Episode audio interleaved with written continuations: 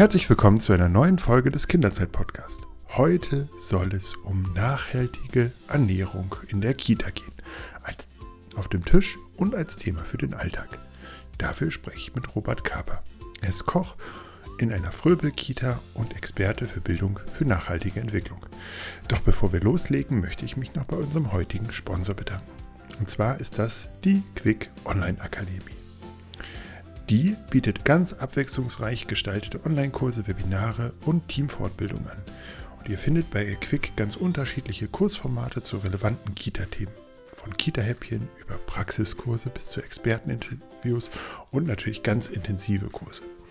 Dabei arbeitet Quick mit einem großen Netzwerk aus Experten und Expertinnen zusammen.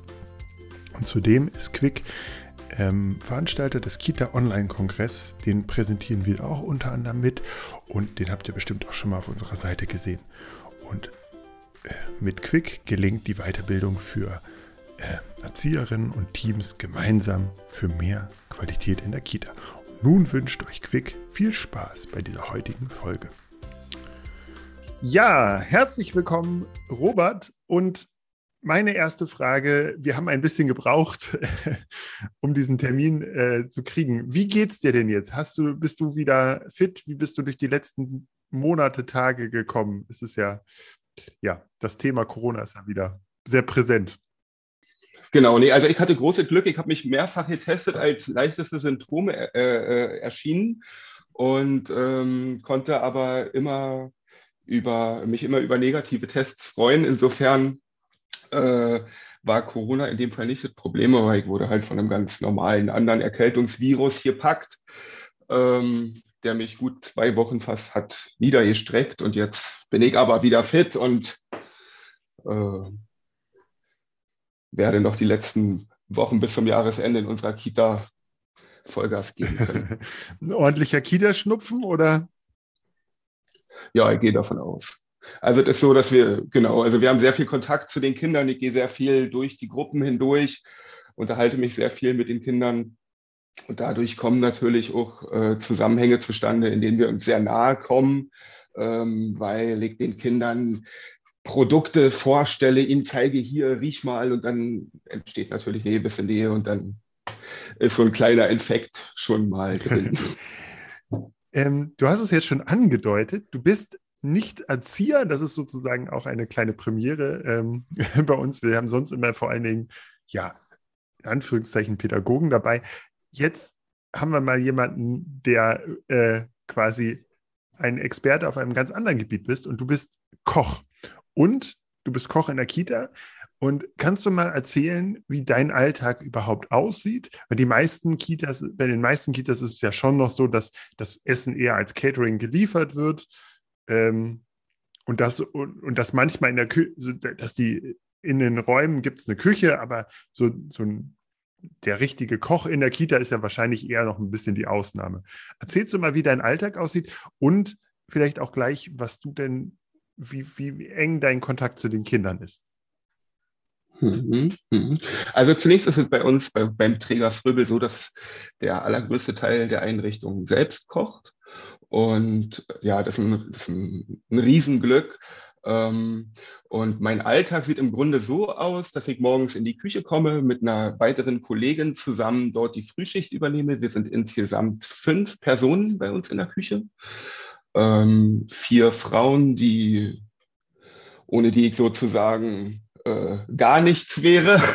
Also meine großen Unterstützerinnen, äh, meine Küchenfeen, äh, die Tag für Tag dort eigentlich äh, das ganze Gemüse putzen müssen, was ich dort ran bestelle, äh, die mit mir dort den ganzen Alltag bewerkstelligen. Genau, also wir haben dann morgens, bereiten wir zunächst erstmal das Frühstück vor. Wir haben eine Kita mit 230 Kindern.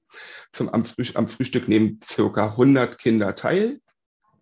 Ähm, ja, das Frühstück wird jeden Tag frisch zubereitet. Wir haben wir haben jeden Tag ein anderes Frühstück. Also es stellt sich zum Beispiel so dar, dass wir montags mit einem in Anführungsstrichen süßen Frühstück in die Woche starten. Da gibt es von uns so einen hausgemachten Fruchtaufstrich mit einem Frisch, mit einem Frischkäse, mit einem Müsli.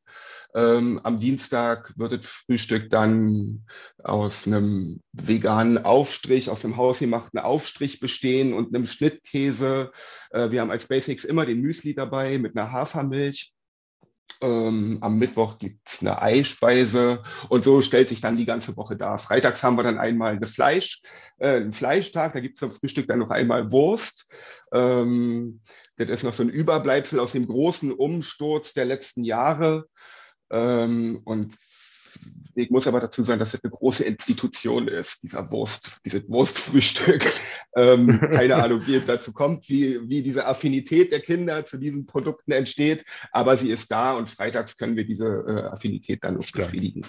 Genau, also wir, wir machen dann das Frühstück und dann geht's, sage ich mal, wir beginnen unseren Tag um sechs, um halb acht geht das Frühstück raus und dann geht es auch direkt in die Produktion zum Mittag.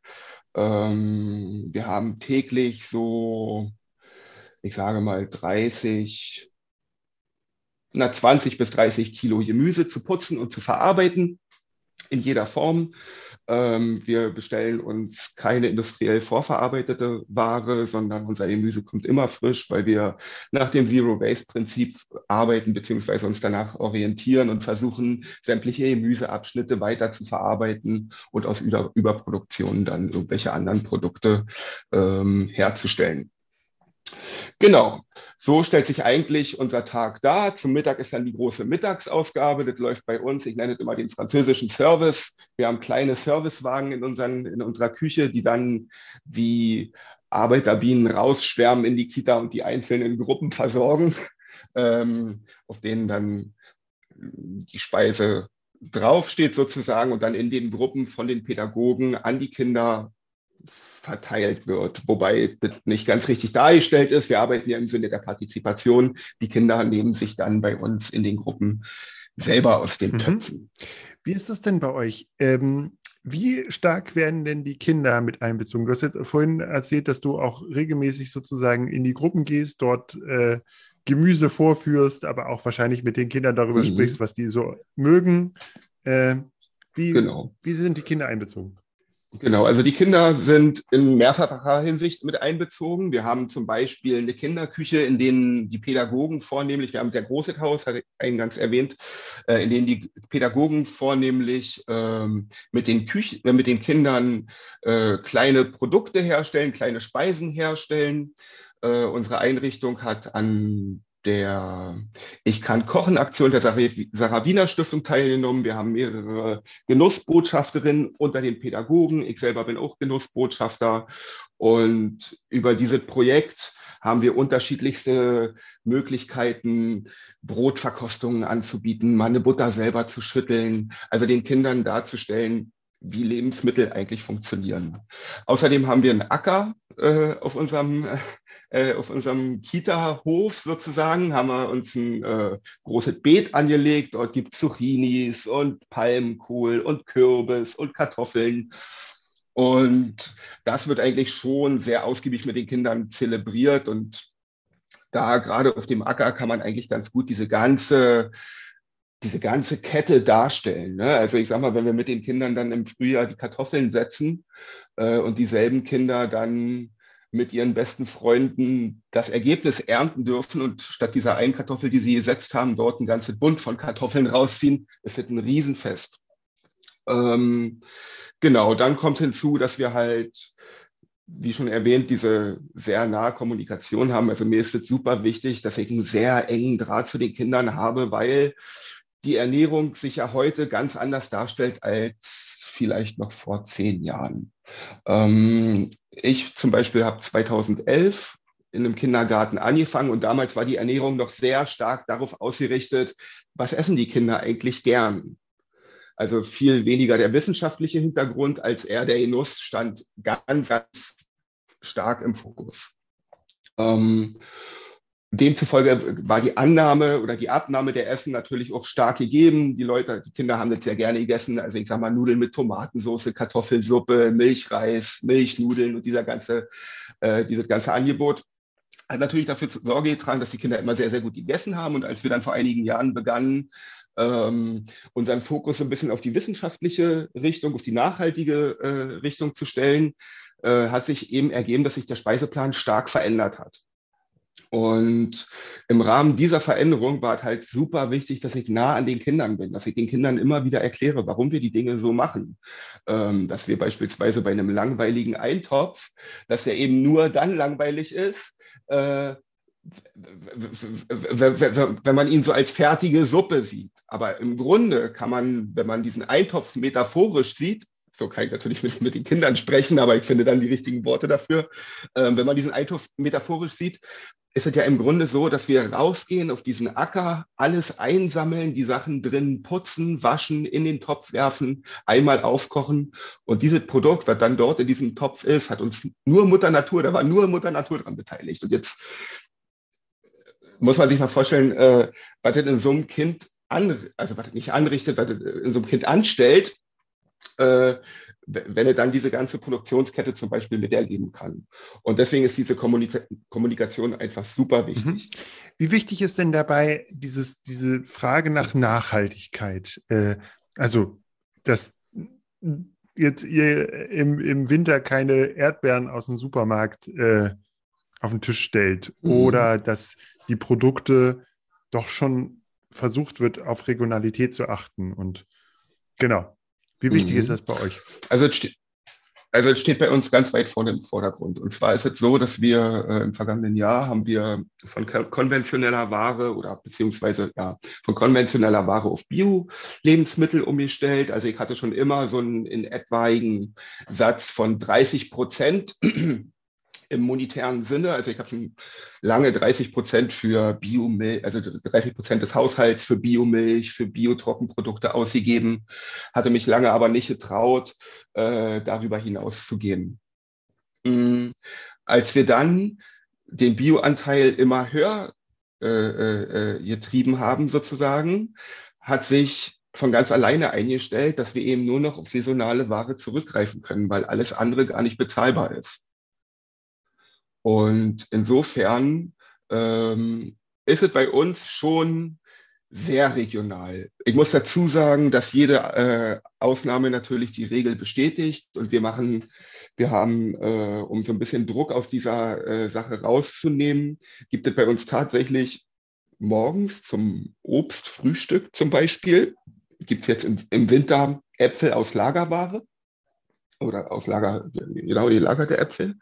Ähm, wir bieten dafür allerdings alle 14 Tage im Wechsel mit einer Gemüseplatte eine exotische Obstplatte an.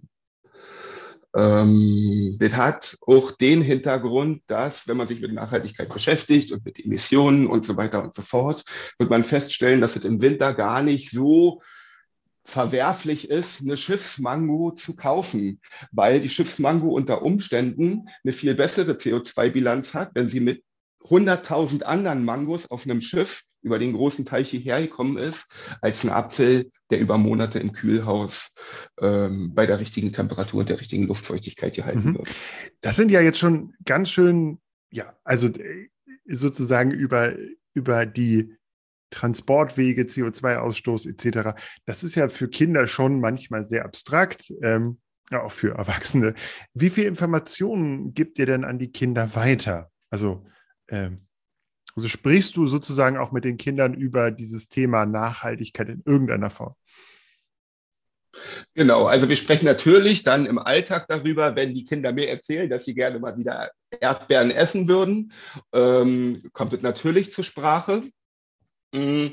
Und ansonsten gibt es da bei uns in der Einrichtung durch das pädagogische Team ganz unterschiedlichste Projekte. Also ich kann mich daran erinnern, dass in einem Projekt äh, auf großen blauen Matten und Bananenkisten ähm, der Bananenexport gespielt wurde, nachgespielt wurde bei uns oben im Sportraum. Und war ein Riesen, also für mich war das ein total eindrückliches Erlebnis. Und ich habe mir gedacht, oh Gott, wenn die Kinder, also wenn die Kinder das nur halb so stark empfinden wie ich, äh, dann haben wir damit sehr, sehr, sehr, sehr viel geschafft. Also das läuft bei uns tatsächlich am allermeisten über das pädagogische Fachpersonal, weil ich mich ähm, aufgrund dieser umfangreichen Arbeit in der Küche doch nur sporadisch eigentlich äh, in den Gruppen aufhalten kann. Also es, es kommt zu einem Aufenthalt von zehn Minuten, aber darüber hinaus wird es schon schwierig, weil ich eben sehr viel zu koordinieren habe dort in der Einrichtung.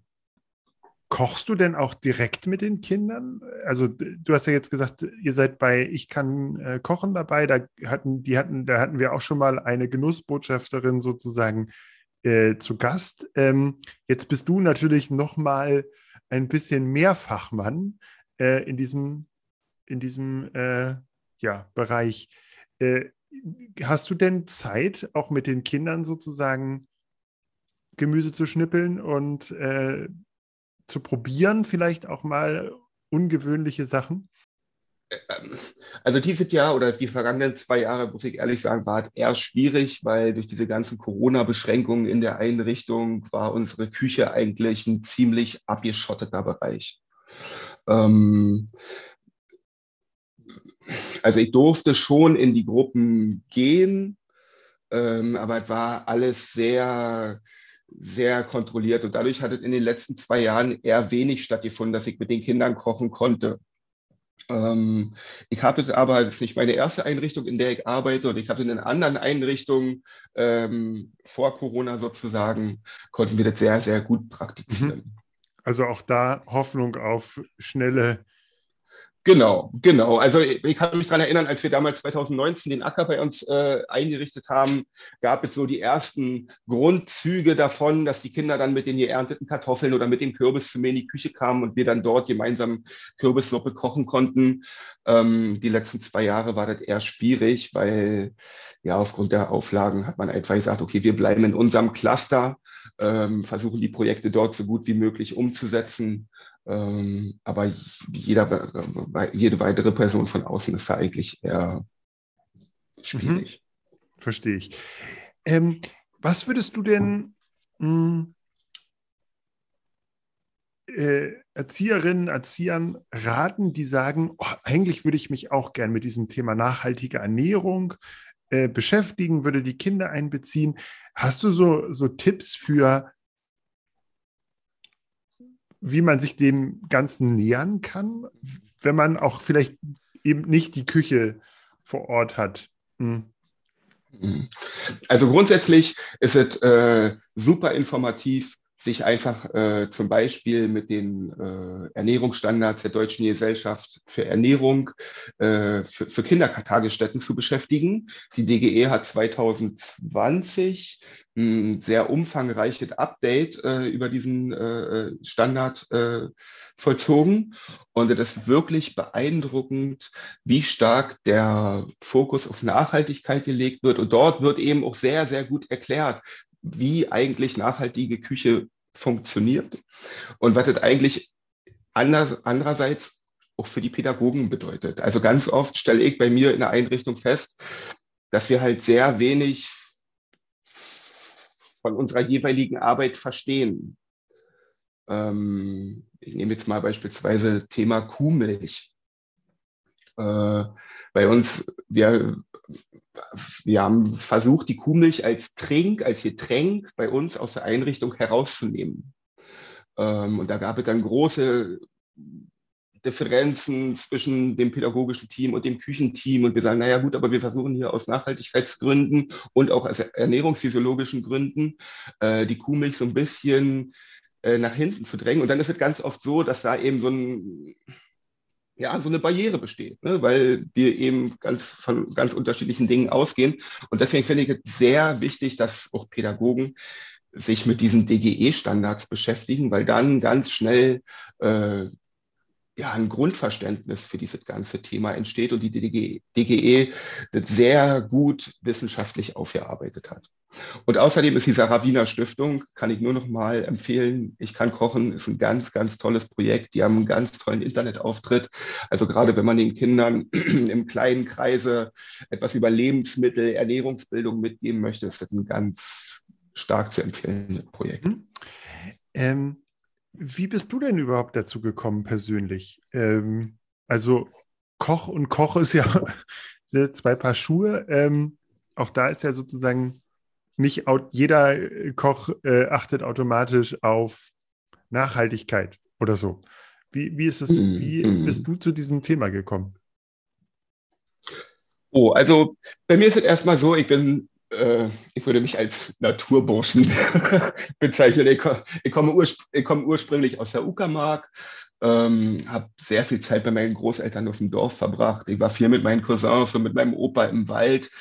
Mm, also diesen Bezug zur Natur, den gibt es bei mir eigentlich schon immer. Ähm, darüber hinaus wurde 2019 von meinem Arbeitgeber ein, ein Lab, ist so ein innovatives Weiterbildungsformat, ins Leben gerufen. Das ging über anderthalb Jahre und hat sich mit Mahlzeiten und Ernährung in der Kita beschäftigt. Und in diesem Zusammenhang haben wir Orte besucht, wie zum Beispiel die Akademie. Das ist ein äh, Startup hier in Berlin.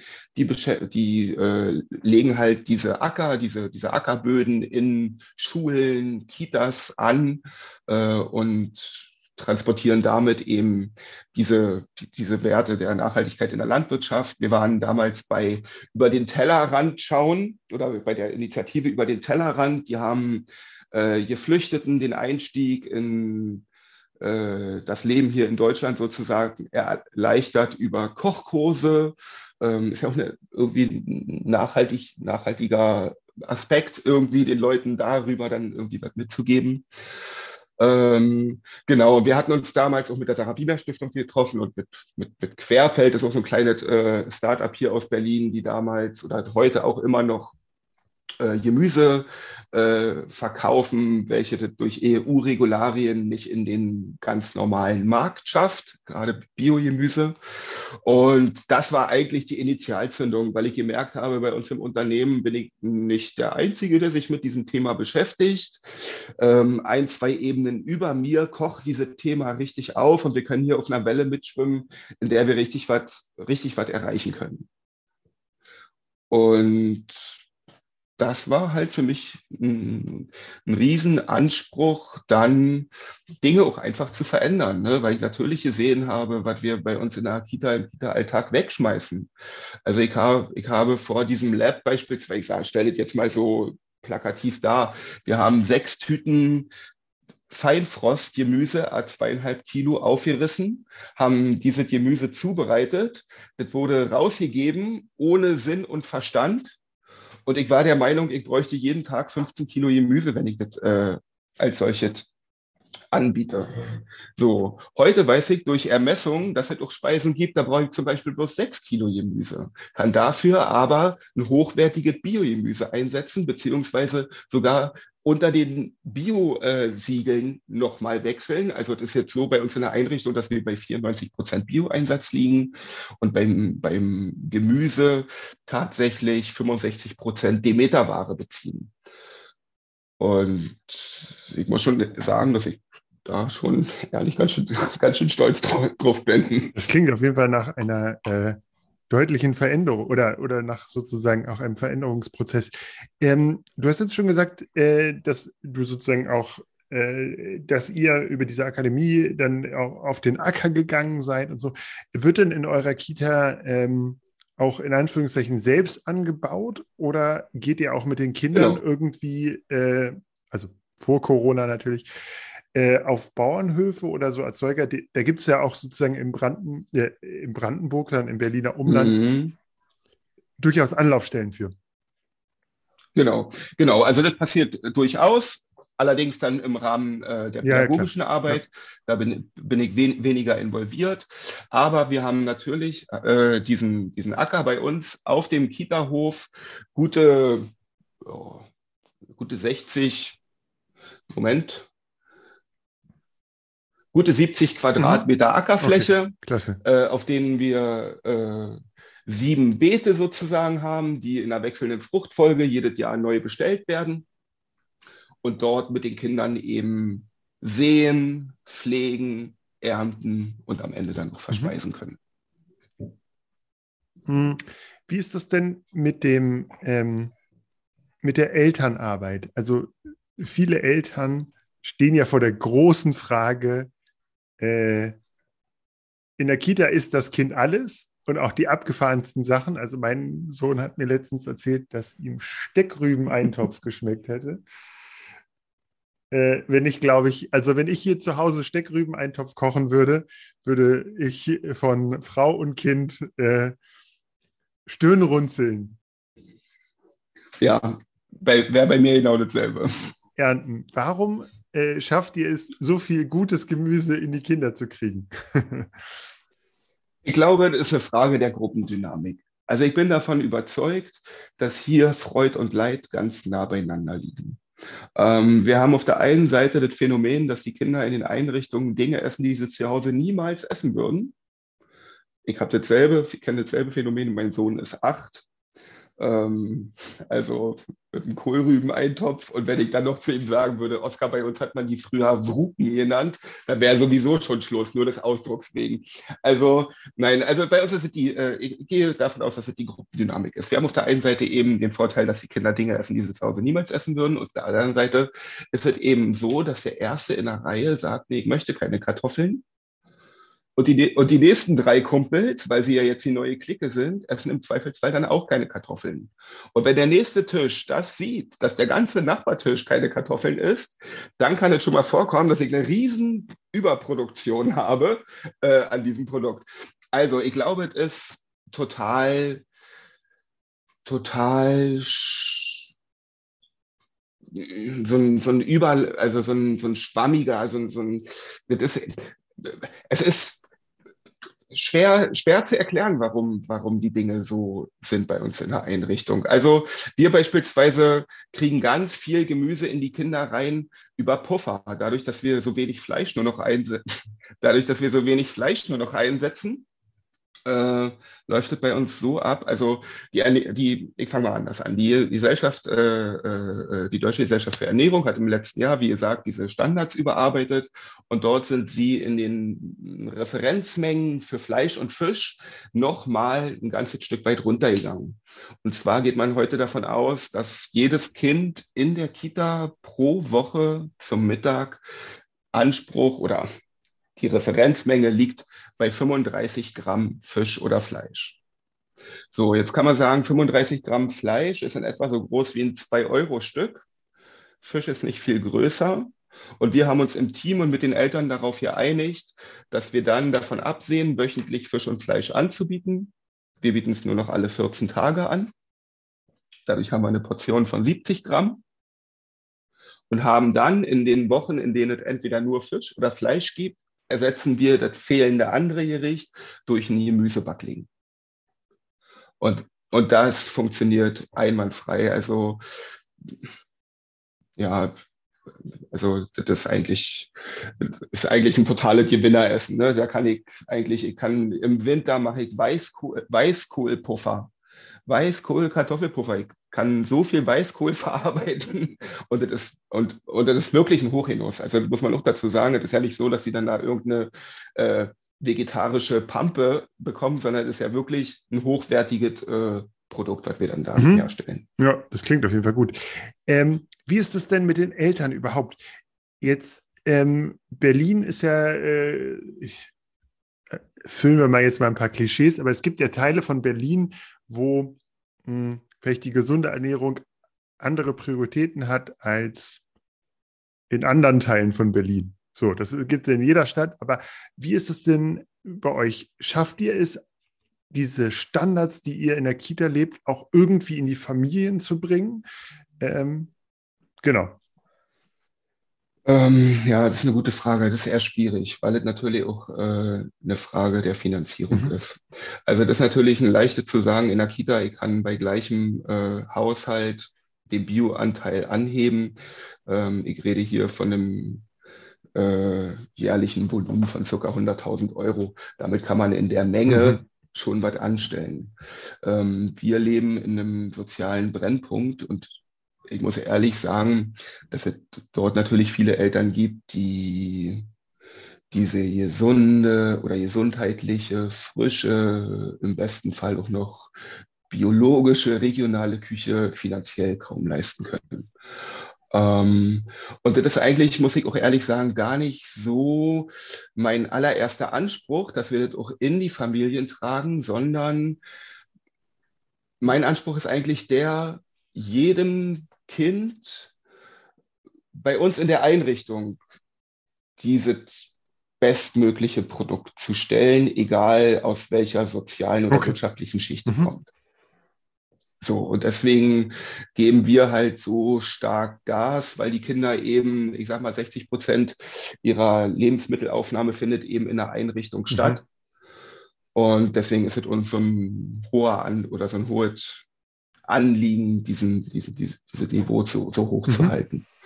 Ähm, zu der Frage mit der Elternarbeit oder zu dem Einbringen der Eltern ganz konkret nochmal.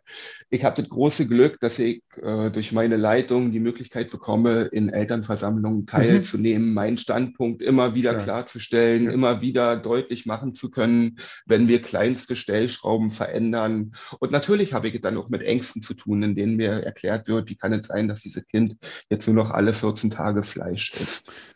Ähm, aber in einem sachlichen, ruhigen, auf Argumenten beruhenden Gespräch kann man diese Zweifel eigentlich ganz gut äh, aus der Welt schaffen.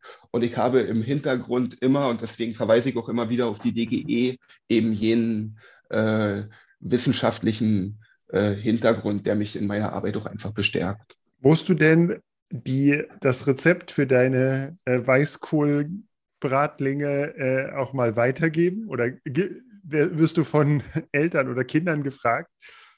Äh, ja, ja. ja, also das passiert, das passiert schon. Ich hatte schon so, äh, so tolle Geschichten, dass ich ähm, eine Kartoffelsuppe nach Malaysia schicken musste, weil ein Kind, deren Eltern einen Job in Malaysia begonnen haben, haben das Kind natürlich mitgenommen, äh, äh, als sie dorthin ausgewandert sind und ja, dieses Kind hat sich dann stark nach der Kartoffelsuppe aus dem Kindergarten gesehnt und dann kam irgendwann die E-Mail, äh, ob es denn möglich wäre, dass ich das Rezept auch hinschicken könnte. Und das hat mich natürlich schon mit Stolz ja, erfüllt. Ne, das, äh, also genau.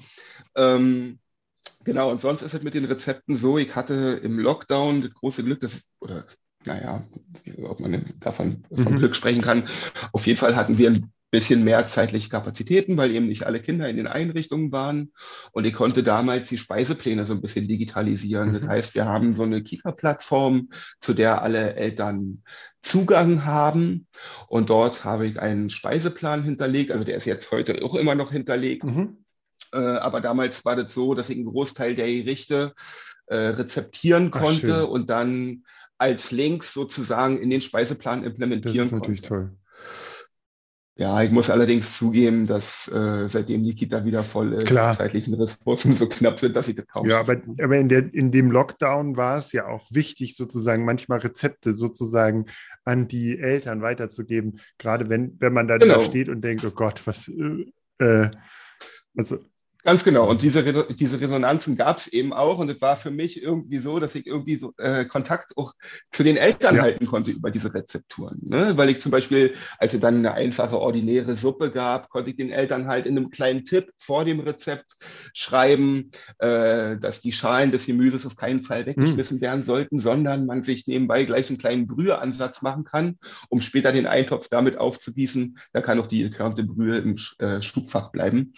Ähm, genau, so konnte ich so ein bisschen mit den Eltern kommunizieren und als der Lockdown dann aufgebrochen war, gab es auch ganz tolle Resonanzen und man hat mir auch deutlich gesagt, dass es eine große Hilfe war, äh, den Alltag äh, kulinarisch irgendwie über die Bühne zu bringen. Sehr gut, das klingt toll.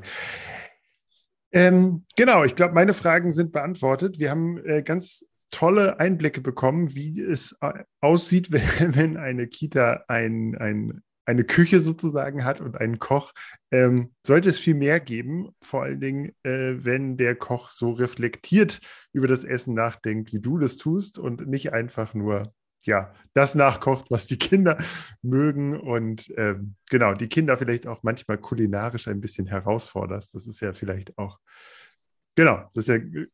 Ja, ja genau, genau, genau. Ist halt Genau, ist super Genau, spannend. da entwickelt sich ja auch viel im, in Sachen Geschmack und so. Und vielleicht äh, hat dann der nächste, der nächste äh, Vater oder Mutter, die versucht, Steckrüben-Eintopf zu kochen, äh, dann doch mehr Glück und sagt, sehr gut, wir essen es, ich probiere es mal. Genau. Ja, vielen Dank für deine Zeit und ähm, genau, ich wünsche dir noch eine gute Vorweihnachtszeit und komm gut durch die Pandemie, bleib, bleib gesund. Ähm, genau, und danke, dass du Gast in dem Podcast warst. danke, dass ich hier sein durfte. Ja, ich hoffe, euch hat die Folge genauso viel Freude und ähm, Erkenntnis gebracht wie uns. Ähm, da bleibt uns eigentlich nur noch zu sagen, vielen Dank fürs Einschalten. Ähm, hört nächstes Mal wieder zu, dann sprechen wir über Sprache. Und jetzt bleibt mir nur noch ähm, ja, unserem Sponsor zu danken noch. Und zwar ähm, ist das die Quick Online Akademie. Und wer Lust hat, noch mehr pädagogische Themen auf einem leicht zugänglichen digitalen Weg zu finden, der schaut am besten mal dort vorbei unter www.qualität-kita.de www.qualität-kita.de Dort gibt es viele tolle Kurse. Schaut mal rein. Bis bald.